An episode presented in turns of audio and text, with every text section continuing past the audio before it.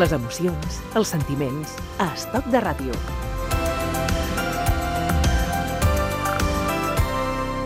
Si le digo a nuestro invitado Enrique Morente, ¿cuál es la respuesta? Bueno, es, mi- es como mi maestro y mi hermano mayor. Lo conocí en el año 70, yo tenía 16 años, él tenía 28 y a partir de ahí hasta, hasta su muerte, que ahora hace ya un poquito más de 7 años que murió, hemos mantenido una relación de amistad personal, profesional y en el taller de Musics él ha sido un pilar fundamental por su concepción artística.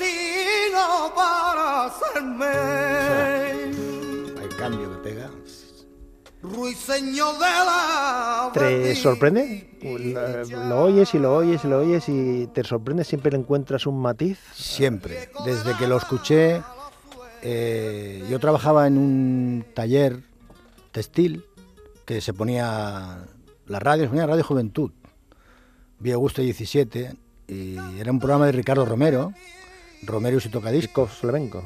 Sí, y cuando escuché una mañana, pues era las 8, 8 y media, escuché a Morente cantar este, este texto ¿no? de Miguel Hernández, me quedé ahí. Yo fue cuando ya el flamenco mm, me quedo, bueno, me enamoro del flamenco y, me convierto en, un- en una persona que quería conocer a Enrique, ¿no? Y hasta que, al cabo de poco tiempo, Ricardo Rom- Romero, a través de la compañía de disco, me facilitó el contacto en Madrid. Luis Cabrera, bienvenido a Stock de Radio, encantado de saludarte. Yo también, ya sabes que, que nos queremos. Nos queremos, nos queremos. Eh, Luis Cabrera, músico, escritor, presidente de taller de música. Si tuviésemos que concentrarlo, Luis, en, en- No, músico, a ver, no, porque cuando empezamos en el taller de Musics, en el 79, al principio como había poca gente, éramos pocos y todo eso, y sí, yo tocaba y, y estudiaba el saxofón, el saxo tenor, pero después conforme el taller creció, algunos se tenían que dedicar a, a seguir dando clases y otros a llevar la gestión, y a mí me tocó llevar la gestión económica y bueno, hasta, hasta ahora que sigo siendo la persona que preside la fundación del taller, que es lo que es ahora. viendo en la perspectiva, eh, ¿te imaginabas que en el paso del tiempo, desde el 79 hasta, hasta aquí, en estos Casi 40. casi 40 años, el taller estaría donde está, funcionando, creando? No, no, al principio fue como un juego, era el recambio de una distribuidora de libros que habíamos distribuido en aquella época el libro rojo de los escolares, que nos persiguieron a mi socio Fernando y a mí por todos lados. Tenemos ¿Cómo suena? eh? El libro rojo de los escolares. y entonces tenemos denuncias de todos lados, desde la conferencia, no sé qué, de la otra, de muchas conferencias episcopales y no episcopales, de, yo qué sé, de, de colegios, de buf, aquello fue. Y eso le dio al libro, pues se vendió mucho más. Estuvimos viviendo unos años hasta que se agotó. Y cuando se agotó, reconvertimos aquella, aquellas tres, tres cubículos de almacén y de reparto, de distribución de libros, por las librerías. Claro, nosotros somos distribuidores, íbamos una furgoneta, íbamos pequeña, íbamos distribuyendo por toda Cataluña. ¿eh?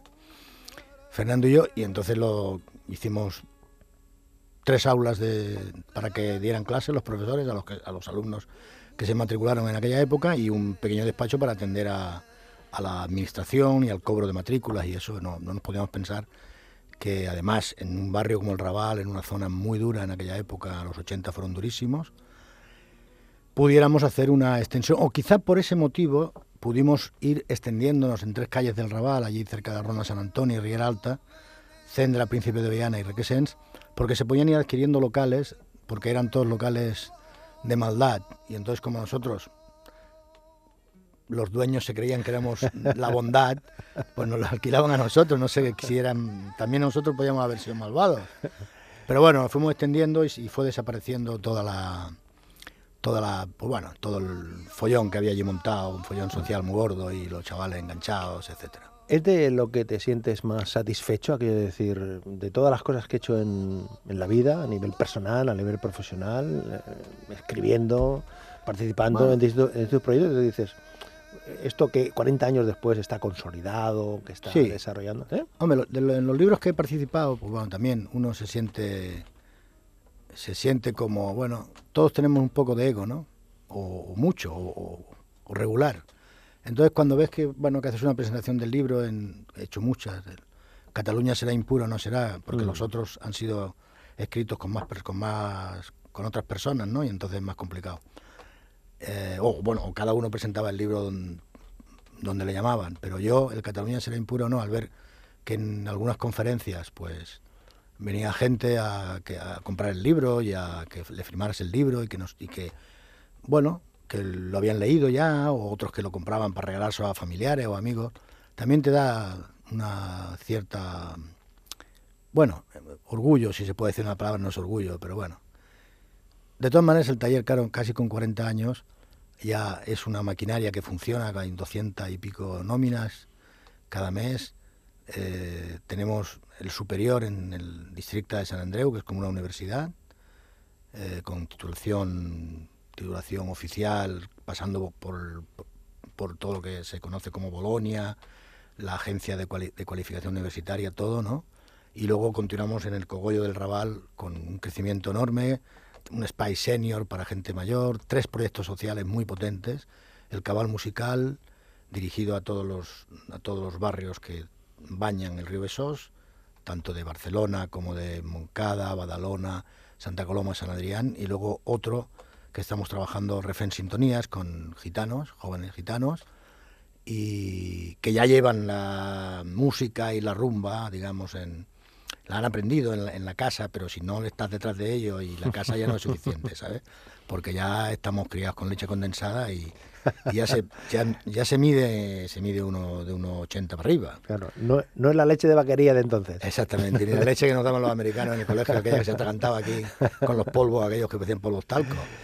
Y, y- y luego hay otro que es Taller Hubert, un proyecto que estamos llevando a cabo también social, eh, para que la música enganche a la vida a personas que han estado enganchadas en droga o, que están todavía cumpliendo condena en alguna cárcel.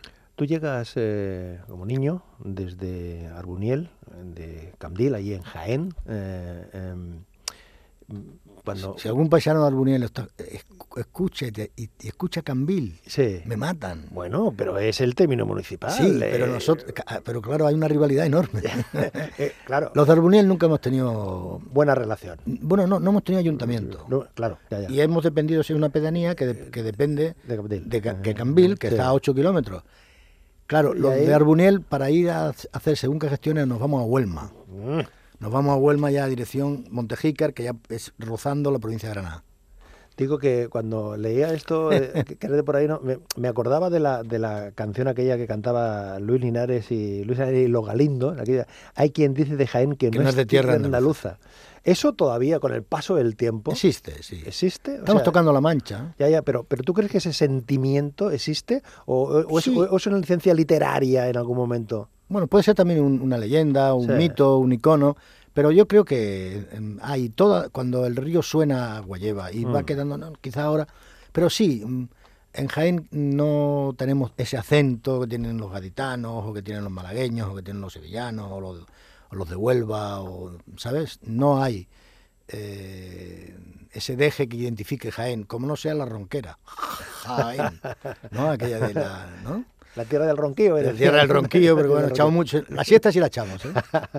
Que- digo que mm, llegas a, a Cataluña, llegas a, a Nou Barris eh, y te encuentras con un territorio, con un con un- una ciudad, con un- una zona eh, que te sorprende. Ti- Tienes, Sí, tú, tú- tú tenías nue- nueve o diez años. ¿no? Nueve años. de lo que, de- cuando llegas, ¿tienes algún recuerdo que te impacta? Los bloques. Los bloques. Claro, los bloques tan altos. Yo no había visto eh, bloques tan altos porque tampoco había salido mucho de Arbuniel, no había ido mucho a Jaén, que en Jaén, en Jaén también tampoco había esos bloques, eran más Claro, las casas. Y entonces no, no se me impresionó mucho, además que estaban todos uno al lado del otro y, y las calles, bueno, ayer era Verdún, todavía no se llamaba Nou Barris, era el, barri, el barrio de Verdún, luego ya... El nombre de Nou Barris viene a través de cuando, se- no- cuando montamos nueve asociaciones de vecinos en nueve de los barrios de aquella de la zona norte barcelonesa. Porque los barrios entre sí tienen una relación. Una cosa es la Trini, por ejemplo, que tiene, tiene una, una, siempre ha tenido unas características, y la tiene. La Vía Julia es, es Es otra, otra cosa, cosa, es otra eh, cosa. Es decir, que. Guinehueta, Cañellas, eh, Torrebaró, Vallbona, Ciudad Meridiana, Verdún, Roquetas. Yo estuve siempre más ligado a lo que es eh, Verdún y Roquetas. Y lo que me impresionó es eso, sobre los bloques mm, altos yo- de la calle, yo parecían gigantes. O sea, yo, acá las casas. De todas maneras, en la calle Cuartel de Simanca, que fue donde yo llegué, había tres casitas todavía como las de mi pueblo. que y con lo cual tenías una referencia Sí, y próxima, ¿no? me interesaban esas personas que vivían allí. ¿Sí? ¿Por Claro, qué? ¿Por qué? porque, ¿Por qué? porque Por- porque Bueno, una- eran cuatro, eran cuatro. ¿Por qué? Porque entre ellos, o sea, estaban los Salvat, los Sans Villena, que entre ellos, en las casas de cada cual, hablaban catalán. Caramba. ¿Y, y- tú qué feías? Y yo, Llavors? entonces, claro, yo, yo pensaba, hombre, ¿y esto? Que también es una nove- novedad importante para mí, relevante, no importante, relevante, aunque por lo menos me creaba, me creaba inquietud Otro idioma por saber otro idioma, aunque se parecía, pero no era exactamente igual. que no tenías conocimiento de su existencia. que no sabía. Y luego en otro, en otro había una familia que tenían una cansaladería que eran gallegos. Y también entre ellos, entre ellos, en la casa también era otro soniquete. y luego había, que también vivían en planta baja, con zaguán y, huerto detrás, una familia de, de muchos, eran muchos y eran, eran todos provenientes de Murcia. Y aquellos hablaban un catalán, pero no era igual que los Salvat y que los Sans Villena. Era un catalán digamos, más castellanizado, no sé. Todo aquello, me no sé, me quedaba inquietud. Y me intenté hacer amigos de los chavales y las chavalas de esas cuatro casas, que eran de los de mi edad, porque había otros que eran más mayores o más pequeños. Y aprendí, empecé a, aprender a hablar catalán de forma natural, sin ningún tipo de, sin nada, normal. Ahora, evidentemente, en la, dentro de las casas. Dentro de las casas, porque en la calle, todavía en aquella época, pues era. Bueno, estaba prohibido, de hecho, aunque no ya en aquella época puede que no estuviera perseguido, porque ya mm, creo que había revistas que ya se editaban en catalán, etcétera, pero dentro de otros ambientes que no eran precisamente los de los barrios obreros. Mm, Comentábamos antes eh, de tu relación con Enrique Morente, tu acercamiento, tu descubrimiento. Eso hace que impulses, que, la- que pongas en marcha la peña flamenca Enrique Morente. Eso. Sí, en el 70-71 eh, yo marché a Madrid, él vivía en Madrid, en aquella- ya se había ido a Madrid, de Granada, ya en el 69 creo que se fue de Granada a Madrid a trabajar en los tablaos de la época. Y me marché a Madrid, pedíle permiso para montar la peña y, y luego yo mismo, aunque fui, que era menor de edad, eh, me encargué de ir al gobierno civil, Y hacer todo el trámite agarrado la ley de asociación aquella de, que había, ¿no? del el ínclito Manuel Fraga Ibarne. Lo que, lo que estaba pensando, Luis, es que en esa época, claro, la peña Enrique y la peña Fosforito salieron más o menos eh, Sí. similarmente. An- anteriormente ya existía la Mairena. la, ah, Es la más antigua. la peña, La la Peña Mairena, en Hospitalet, en la avenida de la Electricidad, 89, me acuerdo. En el barrio de la Florida. Exactamente, esa fue. Y después yo coincidí con Paco Hidalgo en la Peña Foforito de Cornellá, porque hicimos un concurso interpeñas y entonces él y yo éramos los más jóvenes. De, éramos dos niños. Las peñas eh, claves en el desarrollo, en la expansión del flamenco en Cataluña, Luis. Sí, hasta, hasta 80. ¿Hasta los 80? Claro, hasta 1980 más o menos, aunque ahora todavía quedan Sí, algunas sí, y tal. sí, sí. Pero aquella eclosión sí que fue muy importante porque cada peña se fijaba en un, en un cantador. Eran peñas a cantadores, fíjate, no Sí, eran sí, peñas a, a guitarristas o peñas a bailadoras o a bailadores, sino al cante, ¿no? Se quería conservar el cante rancio, el cante grande, el, eh, el cante hondo y sí tuvo. Luego ya, luego ya, mm, ya con las, las libertades democráticas, ya en el año 79 los ayuntamientos democráticos, en el, y luego ya en el 80 las autonómicas en Cataluña, ya la política empieza a intervenir y, y impulsa, impulsa las casas regionales. Pero, Y entonces las peñas se diluyen, porque las casas regionales no había que hacer tanto esfuerzo. claro. No, pero a, a lo que me refiero desde la perspectiva de, Del flamenco, sí. de- del flamenco, es decir, Sí, que eh, sirve para como escaparate, como, como, como espacio donde se den a conocer o donde se presenten nuevos valores, eh, utilizando el referente que cada uno. Sí, sí, me acuerdo perfectamente en la peña, eh, en la peña Antonio Mariana yo conocí a Diego Garrido, por ejemplo, que era un cantador que cantaba por Soledad Enorme, Antonio Peña, José Ferrón, Sebastián Heredia, Manuel López, en la nuestra estaba Ju- Juan, Juan Manuel Caro, que fue presidente de, de la Peña Morente, está Manuel López, que luego se fue con la cuadra de Sevilla, Ramón Romana, eh, y unos cuantos más. Y en la Fosforito, evidentemente, también hay mucha. Estaba mm, Jiménez Rejano, por ejemplo, en figura. Manuel Jiménez Rejano. Que murió joven, también. Diego Garrido murió hace unos años. Eh, vamos, de- aquello fue floreciente. En Nueve Barrios también estaba. Había ot- otra peña, el perro de Paterna, también que éramos. Bueno, hacíamos intercambios, nos conectábamos, era una manera de socializar las relaciones con los paisanos, etcétera, etcétera. Eso duró un tiempo muy interesante, fue muy, muy beneficioso.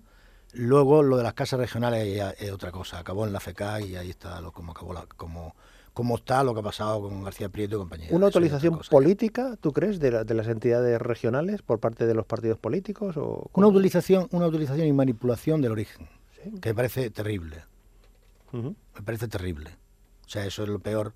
O sea, estar, es decir, las personas nos podemos reunir donde queramos, con los paisanos, con, con los no paisanos, para comer, hacer unas tapas, beber, tomar algo, hablar, hacer conferencias, escuchar cante, lo que sea. Pero eso, mm, cuando la política interviene, interviene y potencia que cada, casi cada pueblo andaluz donde haya 20 paisanos tenga en la misma ciudad, claro, en Santa Coloma, por ejemplo, hay 20 y pico casas regionales, en, Badalona igual, en Hospitalet no sé cuántas, eso me parece, eso no tiene, no tiene, eso es un folclorismo banal, superficial, que es la añoranza, y la añoranza, la añoranza la manipula al final, la manipula la extrema derecha. ¿Y eso tú crees que ha condicionado también el desarrollo cultural, de la aportación eh, a la cultura en Cataluña? Es decir, esa, esa manipulación o ese, ese entramado político que, hay al- que ha habido que Bueno, hay alrededor. como en Cataluña hay personas que consideran que lo más importante es la lengua, la cultura y la identidad, y yo digo que la lengua, el castellano y el catalán son primos hermanos, porque vienen, del, vienen lo mismo que el francés, italiano, el portugués, la identidad es mediterránea, que también es la misma identidad, y la cultura eh, está mezclada, a partir de que unos se apoyan en unos ejes, otros, para diferenciarse, se apoyan en otros y se retroalimenta. Y eso no ha dado buenos resultados y ahora se ha visto con la polarización política cómo hay una polarización que no es, que no es, que vaya, que no es, para mí no es buena. Hoy conversando con Luis Cabrera, escritor, residente en Barcelona, Escritor, de, escritor de brocha gorda. Bueno, presidente de Taller de Musics. Las rejas de la cárcel. Y si ahora tuvieses que hacer de presentador de radio, ¿cómo presentas a estos chicos? Bueno, estos son eh, jóvenes que han estudiado en el taller de músicos, en el taller de Musics, han hecho el superior, con titulación, estuvieron primero en el Raval preparándose, Pérez Martínez es el cantador, que va para figura del cante, y luego los, el resto de miembros de Aurora son músicos que provienen del área de jazz, eh, Mauricio Vilavecchia, Joan Carlos Marí y Javier Garrabella, y bueno, en las actuaciones en directo, que tenemos bastantes bolos, eh, incorporamos a un bailador. Ya perdí mi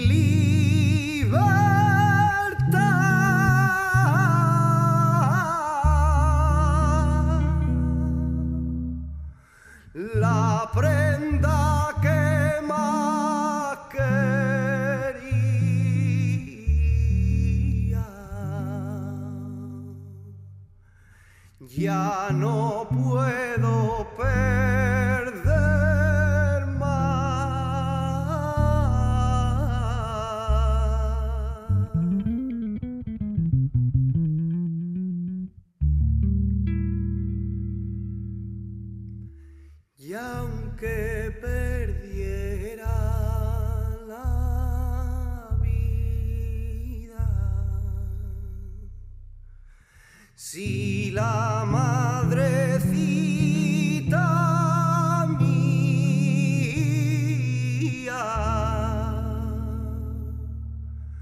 viera lo que pasando. El flamenc no és cap cultura estranya ni invasora. És més catalana la música que fa estopa que la de la, de la Dharma. Qui no entengui que la cultura catalana està impregnada d'arrels hispàniques s'equivoca molt. Això són reflexions teves, Lluís. Sí, en del, del llibre Cataluña será impura o no será. Sí, es, es, es- bueno, es lo que pienso.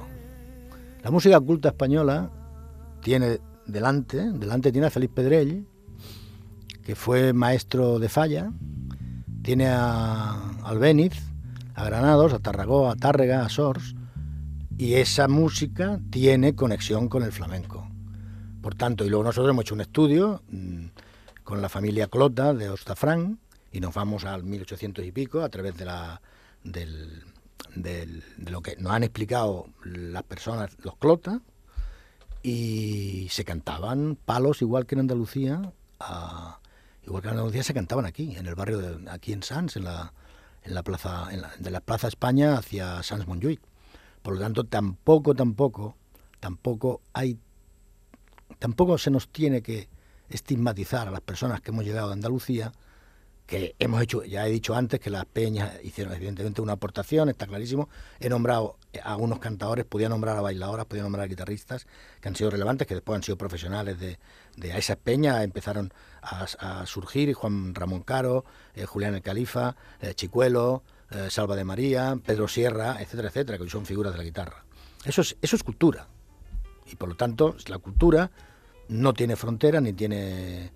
es balsámica. Y, pero nosotros nos ha, preocupado encontrar rastros, y los hemos encontrado, y hicimos el disco Cants Oblidats para demostrar que no se puede decir que Cataluña eh, ha sido ajena al flamenco, pero incluso en su nacimiento, porque nace en Cádiz y nace en Andalucía, el horno está allí, pero en el momento que hay participación gitana, si hay gitanos aquí que llevan 600 años, no podían ser ajenos a esos espurnas, a esas... ¿eh? a esa, igual que tiene mucho que ver con, con el nacimiento del flamenco también, el ir desde Cádiz a Cuba, pero es que desde, perdón, a La Habana o a Cuba, bueno, también desde Barcelona se iba. Cantes de ida de vuelta, ¿no? Claro, por lo tanto, y bueno, y los tangos, los tangos son un, un- los tangos flamencos se, se- se generan en, en Cuba a partir de los negros cubanos, negros de África, que todo viene de África al final. Cataluña será impura o no será? Aquesta és, la, eh, és, és tu convicción absoluta, ¿no? Totalmente, o sea, ya lo es. O sea, es que la pureza, el que busque la pureza, se está acercando a Hitler. Y Hitler se dedicó a, a liquidar, como los reyes católicos y la Santa Inquisición, a liquidar a musulmanes, eh, a judíos y a gitanos. A mí me, me da mucha rabia, me, me duele mucho que los gitanos hablen de pureza, porque no habrán leído la historia.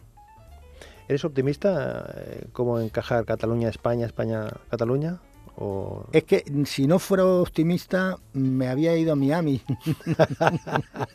si no fuera optimista, mm, habría que irse o, o- o- o te va- o a Moscú, te vas a Moscú o te vas a, a- a Pekín allí, a que no te entienda nadie, ¿sabes? No sé, yo creo que habrá que llegar a un, se llegará un día que esto se llegará a un acuerdo, en algún- ¿no? se hará un referéndum pactado, que es lo que se tenía que hacer, un referéndum pactado y algo así. Mm. Disponer de un estado propio chiquitillo está bien porque lo puedes destruir mejor.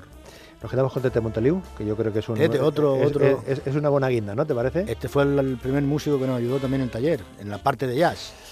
Luis Cabrera, ha sido un placer compartir contigo este, este ratito. Muchísimas, muchísimas gracias. Mutuo, Manolo, ya lo sabes. A, a- a seguir tus instrucciones siempre.